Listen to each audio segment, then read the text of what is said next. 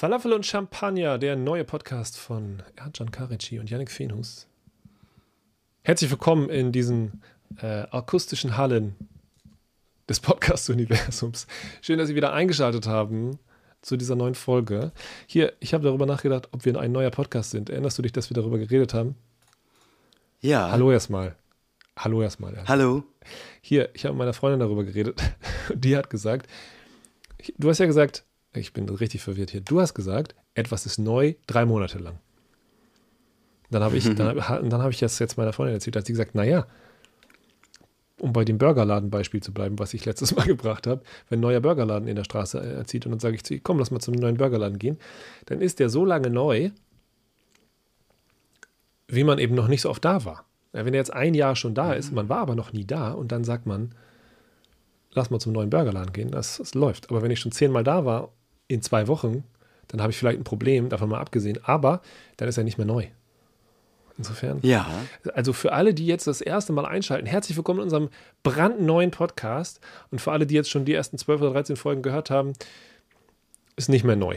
Ist jetzt schon alt. Ist ein alter Podcast jetzt schon. Oder nennen wir es mal etabliert. Wobei etabliert ist auch schwierig. Man hat ja ein Problem mit etablierten Podcasts vielleicht und mit etablierten Parteien vor allen Dingen. Was für eine geniale Überleitung. Ja, das war richtig gut. Herzlich willkommen auch von mir. Janik, wie geht's dir denn eigentlich? Ah, ja, vielleicht überspiele ich meine Frustration mit äh, blödem Gerede. Also die Weltlage ist äh, alles andere als zum Freuen und zum gute Laune haben. Es ist eine Katastrophe. Wir haben ja gerade schon, bevor wir das Mikro angemacht haben, uns ganz kurz emotional erleichtert, aber ja, es ist schon krass. Es ist schon sehr, sehr krass, was gerade so abgeht. Also Israel, Palästina, die Wahlen, Erdbeben, Kurdistan,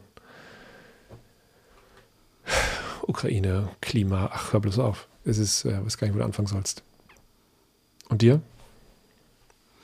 Ja, mir geht's auch nicht so gut. Also jetzt haben wir es der 12. Oktober 2023 und das letzte Wochenende, genauso wie du es gerade gesagt hast, mit dem Erdbeben, mhm.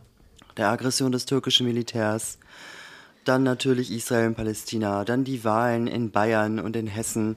Das war wirklich ganz schön heftig und von daher muss ich sagen, kann es mir da auch gar nicht gut gehen. Ja.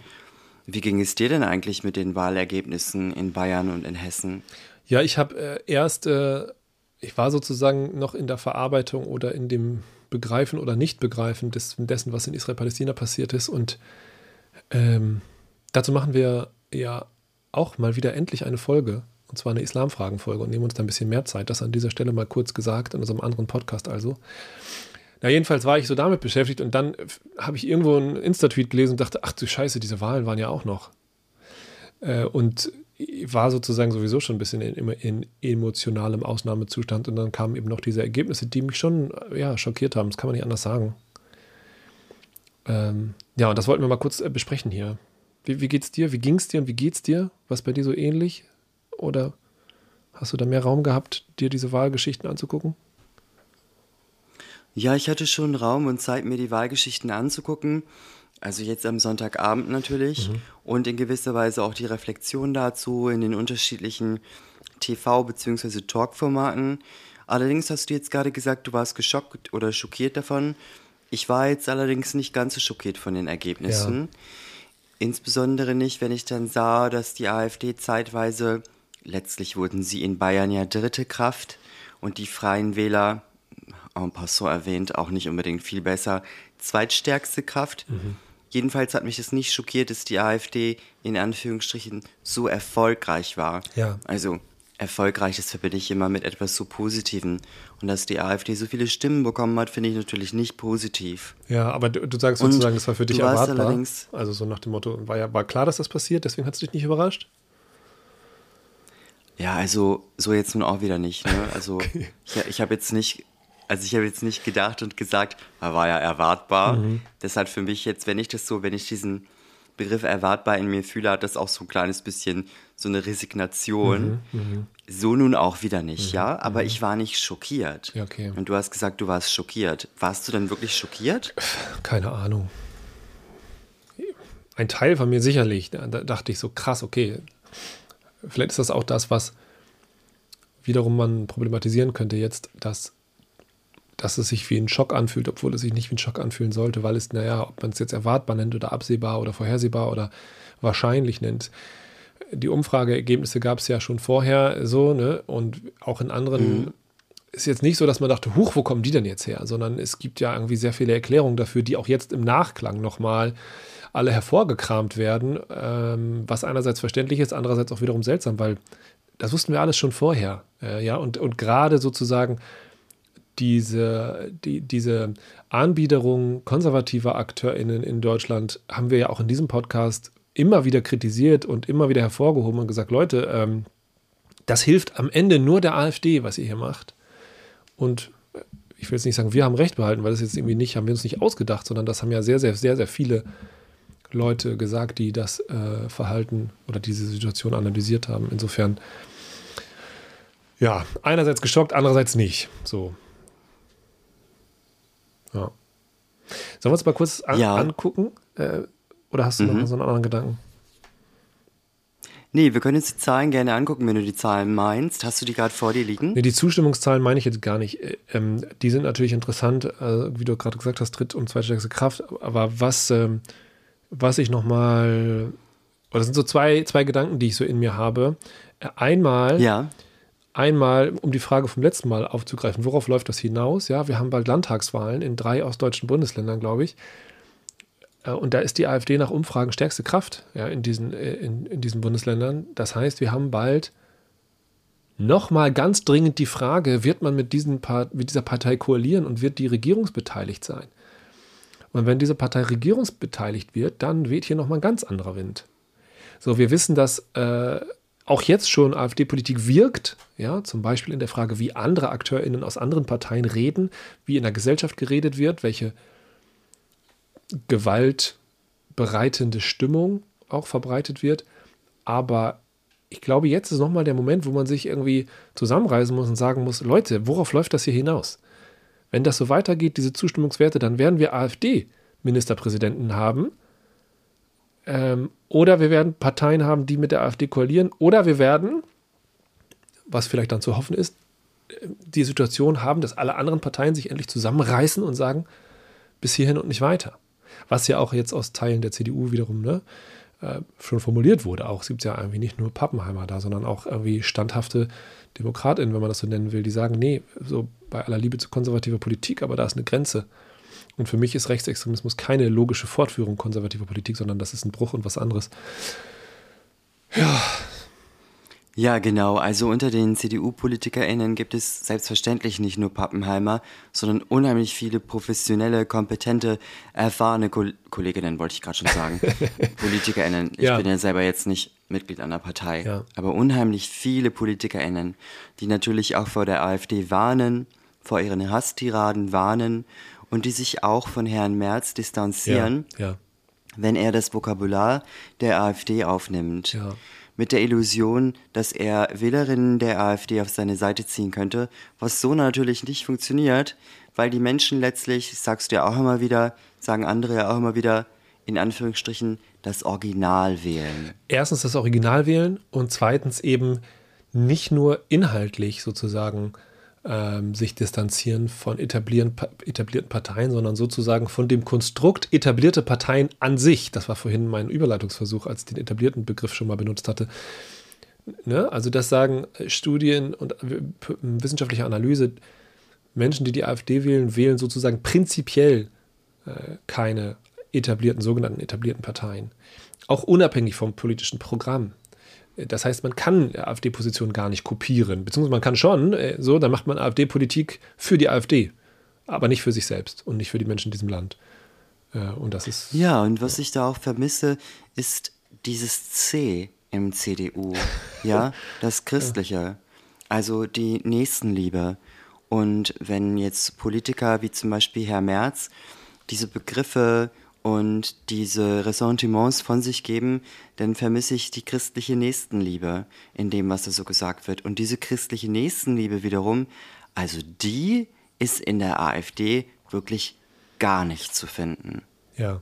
Gott sei Dank aber doch noch in der CDU. Ja, genau. Und letztlich, glaube ich, können wir nur darauf hoffen, dass die Stimmen in der CDU, die sich sozusagen gegen Merz und gegen die AfD positionieren, dass die lauter werden, dass die klarer werden, dass die mutiger werden und sagen, nein, das spielen wir nicht mit, dieses Spiel spielen wir nicht mit. Dieses Spiel, was Herr Merz und Konsorten spielen, spielen wir nicht mit. Äh, zum einen, weil wir uns klar gegen rechts positionieren und zum zweiten, weil auch das, was Herr Merz da sagt, einfach ja faktisch immer wieder falsch ist. Also er betreibt quasi immer wieder Propaganda. Das letzte Beispiel, was heiß diskutiert wurde, war das, wo er gesagt hat, irgendwie, die Deutschen warten auf einen Zahnarzttermin und die Migranten kommen her und lassen sich die Zähne machen. Und dann wurde aus sehr, sehr vielen Ecken, also vom Zahnarztverband, von Migrantenverbänden, aus der breiten Gesellschaft und so weiter gesagt, das stimmt einfach vorne und hinten nicht. Erstens bekommen AsylbewerberInnen oder Menschen mit Asylstatus nur sehr, sehr begrenzten medizinischen äh, Dingsbums, ne? also medizinische Leistungen, quasi nur bei akuten Schmerzen. Das ist das eine. Das ist einfach falsch, was er gesagt Notfallleistung. hat. Genau, Notfallleistung, mhm. genau. Notfallversorgung.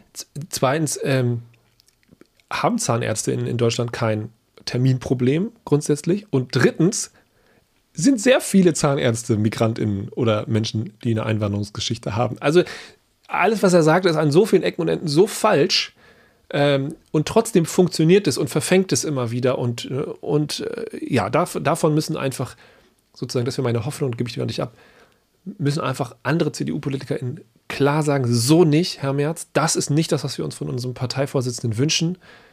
Äh, sie überschreiten da Grenzen, die wir nicht überschreiten sollten. Und äh, da, da muss es einfach mehr Mut und Widerstand innerhalb der CDU geben, denke ich. Ja, es funktioniert ja eben nicht, wenn er das Gefühl hat, dass er durch solche diskriminierenden Aussagen, die sachlich und fachlich völlig falsch sind, potenzielle AfD-WählerInnen davon überzeugen würde, dass sie sich davon überzeugt fühlen würden, dann die CDU zu wählen. Ja. Das funktioniert ja eben nicht, weil sie letztlich dann doch die AfD wählen. Ja. Und wir hier in diesem Podcast, wir setzen natürlich Herrn Merz nicht eins zu eins gleich mit der AfD. Das ist vollkommen klar. Aber diese unprofessionelle, diskriminierende und fachlich falsche Art und Weise da vorzugehen und irgendwelche Aussagen von sich zu geben, das darf Herr Merz so weiter nicht treiben. Ich frage mich, und das ist ja eine Frage, die immer wieder auftaucht, ist der blöd oder ist er unprofessionell? Weiß er es nicht besser oder macht er es extra? Und das kann eigentlich nicht, ja nicht sein, dass er es nicht besser weiß inhaltlich. Also da wird man ihm ja Zahlen vorlegen und dann wird er feststellen, okay, das stimmt nicht. Andererseits sind Menschen ja in der Regel sehr, sehr schwer davon äh, zu überzeugen, dass sie einen Fehler gemacht haben und gestehen sich das nicht gerne ein. Das heißt, vielleicht hat er sich auch schon völlig von Zahlen und Fakten verabschiedet. Das kann natürlich auch sein. Aber dass es sozusagen umfragetechnisch nicht funktioniert, das muss er ja selber sehen. Insofern frage ich mich, wie lange er dieses Spiel noch spielen will. Aber gut. Ich hätte noch eine zweite These hier reinzugeben. Ähm, nach den Wahlergebnissen sind jetzt sehr viele Umfragen nochmal ähm, gemacht worden oder nochmal herausgekramt worden und ich glaube 85 Prozent waren es bis im Kopf, der, der, derer, die AfD gewählt haben, haben gesagt, sie haben die jetzt nicht unbedingt gewählt, weil sie rechtsextrem sind, aber es war ihnen auch egal. Sondern die, die Gründe, AfD zu wählen, waren zum Beispiel Protest gegen die Parteien oder Enttäuschung der Politik oder was auch immer. Und das Rechtsextremsein großer Teile der AfD hat sie daran nicht gehindert, sondern sie sagen, das ist mir letztlich egal. Was, was, was machst du damit? Was, was ist das für eine Aussage? Ja, also letztlich Egales gibt es nicht im Kontext zu Rechtsextremismus. Mhm. Indifferenz zählt dort nicht. Das ist genauso wie wenn man vielleicht sagen würde, ja, also ich bin, Zitat, ich bin für die Rechte von PalästinenserInnen, ich beziehe mich nur auf die Rechte von PalästinenserInnen und die Terrorakte von irgendwelchen Terroristen, da schaue ich gar nicht drauf. Also Zitat Ende, wenn man so etwas sagte, mhm. das ist nicht zu akzeptieren. Und es ist dementsprechend dem angelegt, völlig inakzeptabel zu sagen, ja, ich will jetzt die AfD, weil ich unzufrieden bin mit den Ampelparteien oder mit der Regierung. Aber na ja, alles Faschistische daran und alles Rechtsextreme daran, dem begegne ich mit einer, dem begegne ich mit einer Form der Indifferenz. Also in einer Demokratie leben wir in einem bestimmten Kontext ja. und es gilt sich an diesen Kontext anzupassen und da ist Indifferenz nicht zu tolerieren, mhm. meiner Meinung nach. Ja. Und trotzdem können wir natürlich nicht darauf reagieren, indem wir einfach sagen, Leute, es kann euch doch nicht egal sein.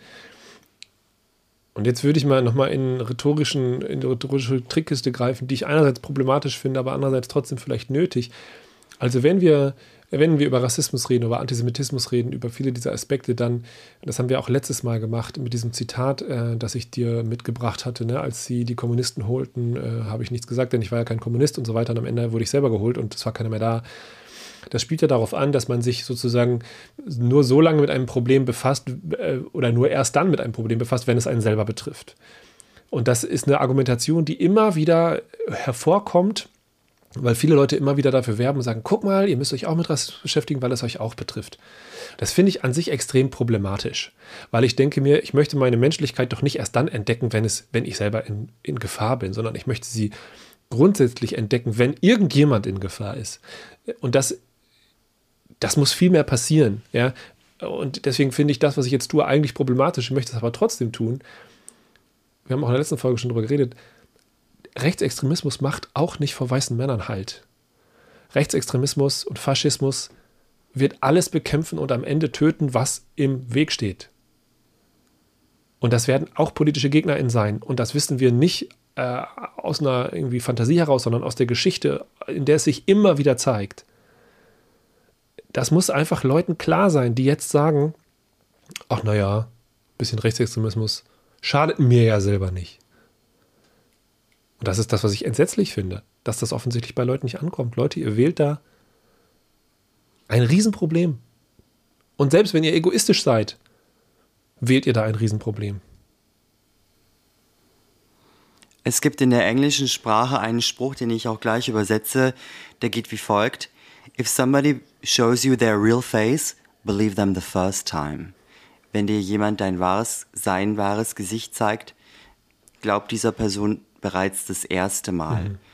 Also ich interpretiere das auch so, du brauchst nicht darauf zu warten, dass die Person dir immer wieder und immer wieder schadet. Ja. Glaubt der Person, so wie sie sich zeigt und was sie von sich gibt.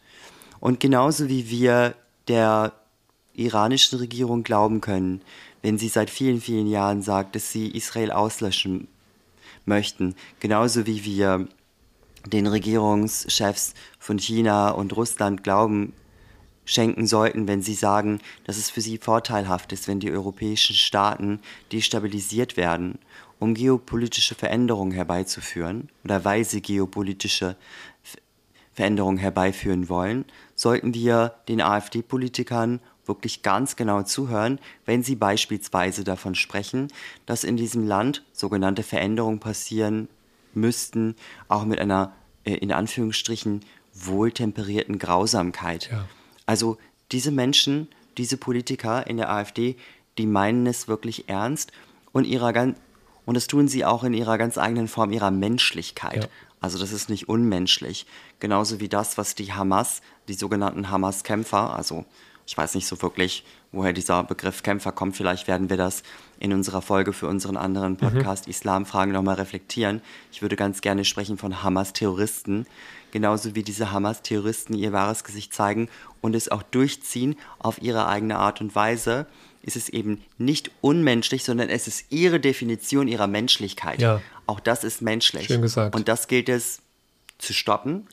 Und das, also es gilt dem gut zuzuhören es gilt auch den AfD-Politikern gut zuzuhören. Und wir dürfen eben nicht, und das sage ich jetzt mal ein bisschen frech, ein bisschen flapsig, ich hoffe, das klingt nicht zu humorvoll, es gilt dann eben nicht im Nachhinein dann völlig schockiert zu sein darüber, was diese Menschen, also diese PolitikerInnen, dann letztendlich ja in die Tat umsetzen, weil wir müssen dann schon sagen, wir wussten es von vorher, wir wussten es von Anfang an, weil sie sagen es ja auch schon die ganze Zeit. Ja. Wenn zum Beispiel ein Pardon, das ist der letzte Satz, wenn zum Beispiel eine Beatrix von Storch sagt, dass sie überhaupt gar kein Problem damit hätte, gegen Frauen und Kinder zu schießen an Grenzkontrollen, dann müssen wir diese Menschen und ihre Aussagen ernst nehmen. Ja.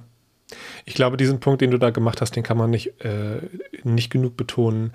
Und auch die Beispiele, die du herangezogen hast, nochmal, kann man nicht genug betonen. Also wir können das der AfD glauben, wir können das auch der Hamas glauben, die von Anfang an die Vernichtung Israels zu ihrem Hauptziel erklärt hat. Wir können äh, das auch dem iranischen Regime glauben, wir können das auch den russischen und chinesischen Regierungen glauben. Das sind keine Ausrutscher und keine Zufälle, das sind keine rhetorischen Kniffs, sondern das ist politisches Programm, das umgesetzt wird, sobald es die Möglichkeit dazu gibt. So. Hört auf mit dem Scheiß, Leute. Mic Drop. Yannick out.